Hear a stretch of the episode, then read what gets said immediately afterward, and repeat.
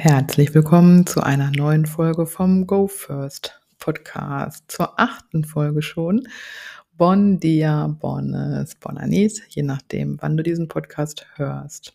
Ich bin Kerstin aus Mallorca, Kerstin Esser und dieser Podcast ist für Coachinnen, die gerade in ihre Freiberuflichkeit starten und alle, die sich mit ihrem Mindset beschäftigen und eintauchen wollen in die Welt von The Work of Baron Katie wie nur vier Fragen dein Leben verändern können. Ja, und diese Podcast-Folge wird äh, vielleicht etwas anders, äh, etwas philosophischer.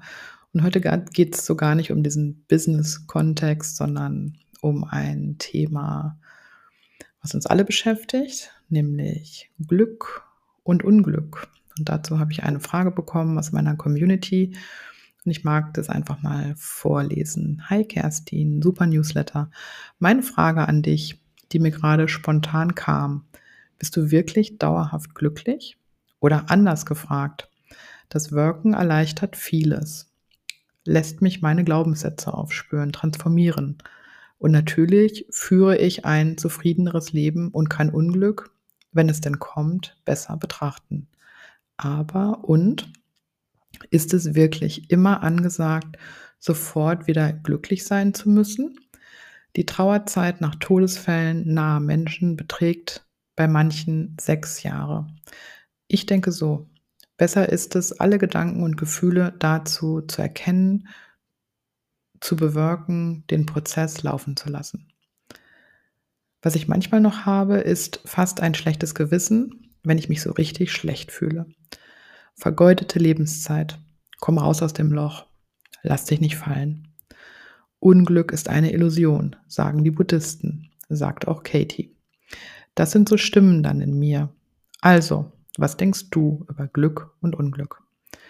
Mir persönlich tut es immer gut, wenn mir jemand zur Seite steht.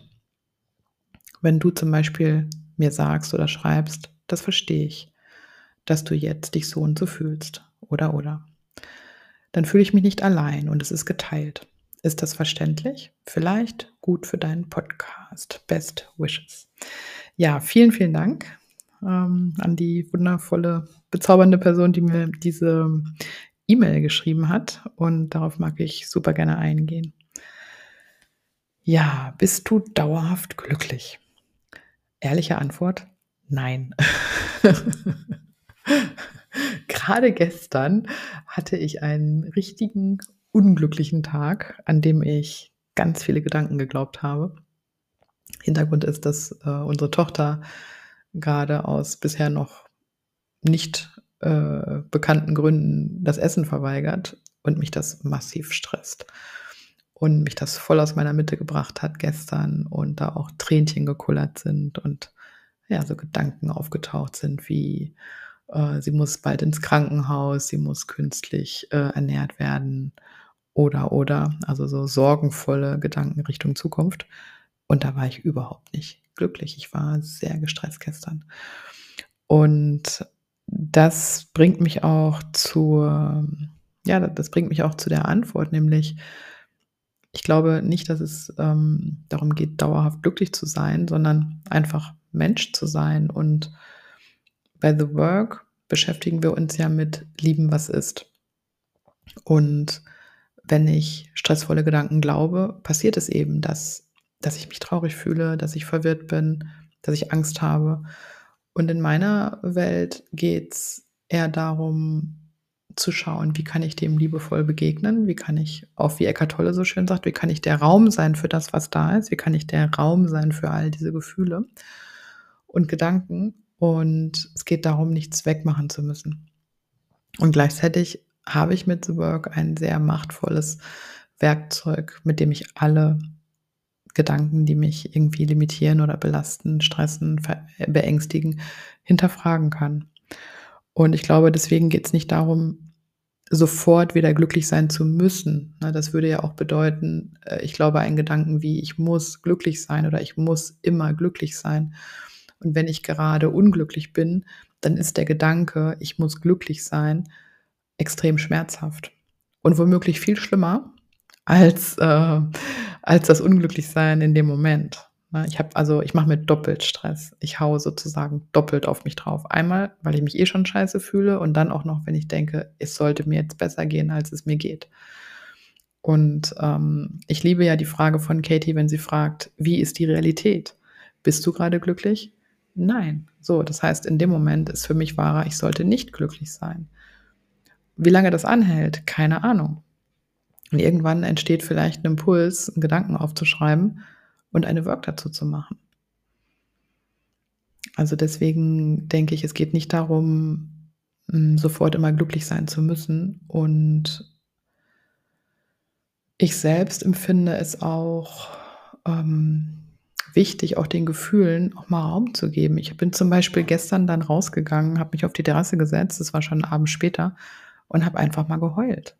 Und es ist so richtig aus mir rausgebrochen und ich war ein Stück weit erstaunt und dachte so, wow, was für eine Wucht.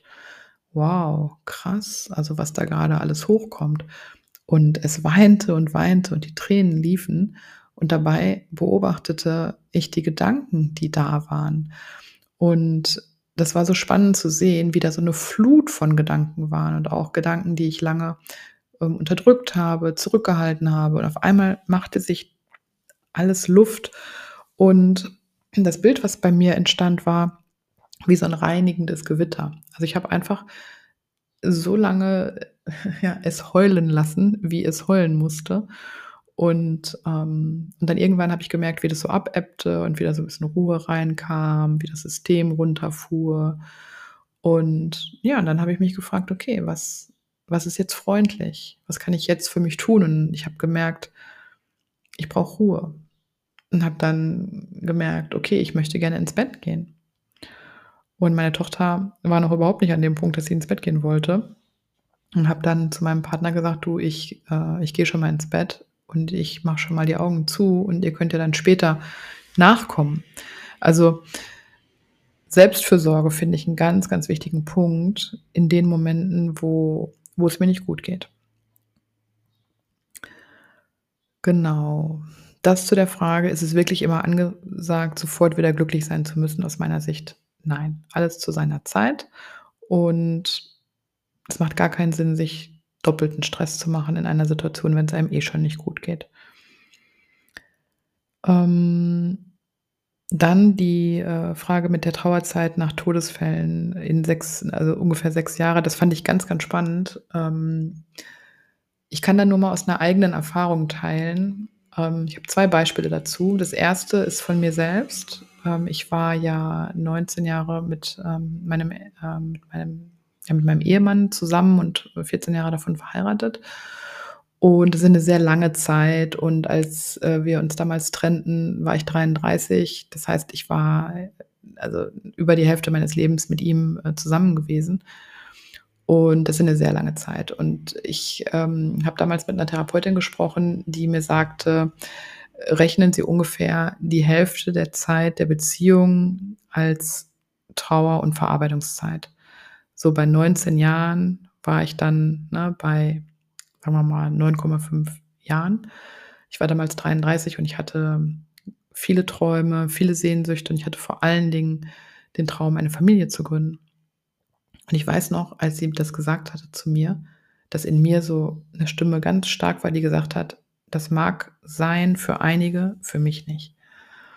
Und ich bin dann ja ausgewandert und habe sehr, sehr viel gewirkt, habe mich sehr intensiv mit meinem Mind beschäftigt, mit all den Gedanken, die da nach der Trennung da waren. Und da war also eine große, große Trauer. Und ähm, oh, das bewegt mich gerade. Und, und es hat nicht so lange gedauert. Also es hat nicht so lange gedauert, bis ich mich wieder öffnen konnte, dem Leben gegenüber und ja, einfach nicht mehr permanent mit dem, mit, mit dem Thema der Trauer beschäftigt war. Und ja, es hat gedauert. Und in meiner Erfahrung waren es wie so Wellen. Es waren wie so Wellen, die kamen. Und dann kam wieder eine, eine Welle der Trauer und dann kam wieder eine Welle von, von Ruhe und Gelassenheit. Und das wechselte sich immer wieder ab. Und an der Stelle gibt es einen Satz, den ich nie wieder vergessen habe von Katie.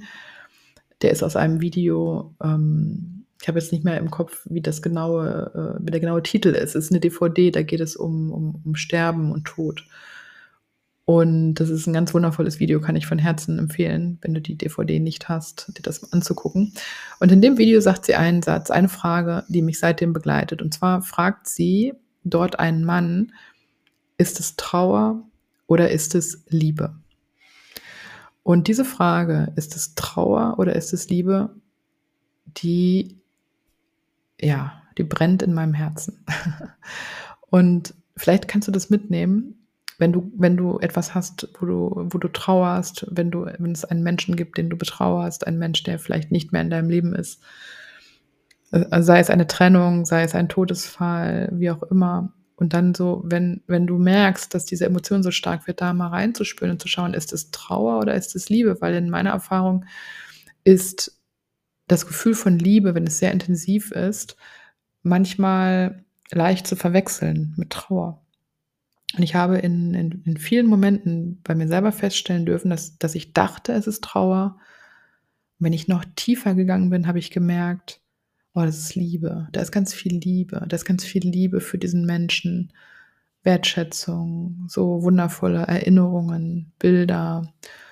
Und ja, dieses intensive Gefühl kann sich auch äußern in Tränen, die dann fließen und so eine Ergriffenheit und für mich macht das einen ganz großen Unterschied, wenn ich mir bewusst werde, es ist Liebe. Und vielleicht ist das ein Beitrag zu dieser Frage, ne, die durchschnittliche Trauerzeit. Ich kann nicht viel darüber sagen, weil ich das ehrlich gesagt nicht weiß, äh, wie das äh, wissenschaftlich ist und so weiter. Ich kann nur aus meiner Erfahrung teilen und ähm, kann sagen, bei mir selbst ist es schneller gegangen. Es hat nicht die Hälfte der der Zeit gebraucht. Und ja, und auch heute noch kommt manchmal eine Welle von, von Liebe oder von, von Trauer, wie auch immer man das nennen mag. Und es ist okay. Und manchmal unerwartet. Und das ist ja wie äh, die nächste Stufe. So. Genau. Und dazu mag ich noch ein Erlebnis teilen, was ich mit einer Klientin hatte, die ich begleiten durfte ähm, ein oder zwei Tage, das weiß ich nicht mehr genau, nachdem ihr jugendlicher Sohn ähm, tödlich verunglückt ist. Und ich werde das nie vergessen, diese, diese, diese Begleitung. Ich hatte großen Respekt davor und es war eine der intensivsten Work-Erfahrungen. Wir haben den Satz gewirkt, er ist nicht mehr da. Ach, kommen mir gleich wieder die Tränen vor lauter Liebe. Und diese wundervolle und ähm, extrem mutige Frau hatte kurz nach dem Tod ihres ähm, Sohnes die Kraft und den Mut, dahin zu gucken. Er ist nicht mehr da, ist es wahr. Und sie hat die Umkehrung gefunden. Er ist immer noch da. Und diese Umkehrung hat sie durch diesen ganzen Prozess der Beerdigung und, und all dessen geführt. Und sie hat mir dann irgendwann nochmal geschrieben und sagte, dass sie sich so, so krass verbunden fühlt mit ihrem Sohn und dass er so präsent ist wie, wie manchmal nicht zu Lebzeiten. Also, dass er einfach in ihr so weiterlebt und sie sich, also sie so eine intensive Beziehung zu ihrem Sohn hat. Und ähm, das ist für mich ja so eine ganz, ganz wichtige Erkenntnis gewesen, dass die Beziehung ja in mir lebt. Und wir haben mit der Work einen Weg, wie wir ganz anders auf die Dinge schauen können und wie wir die Dinge dann auch ganz anders erleben können. Und das erlebe ich als eine wahnsinnige Bereicherung. Und, und gleichzeitig, und das mag ich auch an der Stelle jetzt teilen, weil es da, glaube ich, gerade passt, hm, diese Frau war bereit, dahin zu schauen und das habe ich gespürt. Und deswegen konnten wir diesen Prozess machen. Und es ist nicht immer so, dass, dass Menschen so schnell bereit sind und, und manchmal gibt es Widerstand. Und, und ich kann nur aus eigener Erfahrung sagen, dass ich, dass ich das extrem unangenehm finde, wenn, wenn Menschen so methodisch rangehen und man selber ist vielleicht gerade in der Krise und äh, ne, der nächste Worker fragt, und ist das wahr? Wenn ich zum Beispiel sage, dass ich, äh, keine Ahnung, ich, ähm, ich sehe, ich sehe keinen Sinn oder was auch immer, also so einen, einen starken Gedanken und dann einfach ich das vielleicht erzähle und dann jemand ganz ungefragt einfach reinplatzt und sagt, ist das wahr? So. Also da eben sehr empathisch zu sein und, und zu schauen, wo steht die Person, gibt es auch einen Auftrag, will die Person überhaupt äh, sich das anschauen und, und nicht ähm, ja, ungefragt zu versuchen, irgendwas zu beschleunigen, weil man denkt, das müsste doch jetzt schneller gehen oder ich muss der Person jetzt helfen, sie müsste darüber hinwegkommen, sondern auch da an der Stelle der Raum zu sein für das, was da ist. Ja, dann zu dem Punkt der Selbstanklage. Ähm, ich fühle mich manchmal richtig schlecht oder schlechtes Gewissen, wenn ich mich richtig schlecht fühle, so nach dem Motto vergeudete Lebenszeit, komm raus aus dem Loch und so weiter. Das war gestern spannend, als es mir nicht, nicht gut ging. Und dann so die Stimme kam, hey, du bist Coach, du unterstützt andere Menschen, jetzt sitzt du hier wie so ein Häufchen Elend auf dem Sofa auf Mallorca in diesem wundervollen Haus, in diesem wundervollen Garten und heulst und kriegst dich selbst nicht auf die Reihe. Das war so spannend, so diesen kritischen Verstand zu beobachten, wie er so draufhaut und ja, da war ganz viel Stille, äh, die das beobachtet hat und äh, ich dachte so, ja, spannend und jetzt, jetzt haut der Verstand drauf. Und auch da, ne, also was mir hilft in diesen Momenten ist, in die Beobachterposition zu gehen. Die Gedanken zu beobachten, die kommen und gehen, die Gefühle zu beobachten, die damit einhergehen und auch diesen inneren Kritiker zu beobachten, der auf einmal auf dem Plan ist und, und sich meldet und einfach auch zu sehen, ja, und auch du bist herzlich willkommen. Du tust deinen Job, ja. Der Job des Verstandes, des kritischen Verstandes ist zu kritisieren. So, äh, es, es tut seinen Job. Wundervoll. Ja.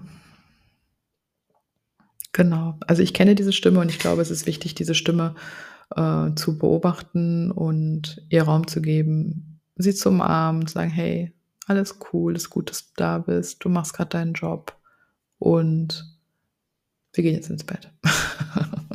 Zum Beispiel. Genau. Mm, Unglück ist eine Illusion, sagen die Buddhisten, sagt auch Katie. Ja, das stimmt. Katie sagt sowas in der Art wie, wenn du glaubst, es gibt einen legitimen Grund zu leiden, bist du verwirrt. Und ja, aus der, aus der Perspektive der Erleuchtung, wo es keine Dualität gibt, äh, macht das total Sinn. Kann ich das total nachempfinden.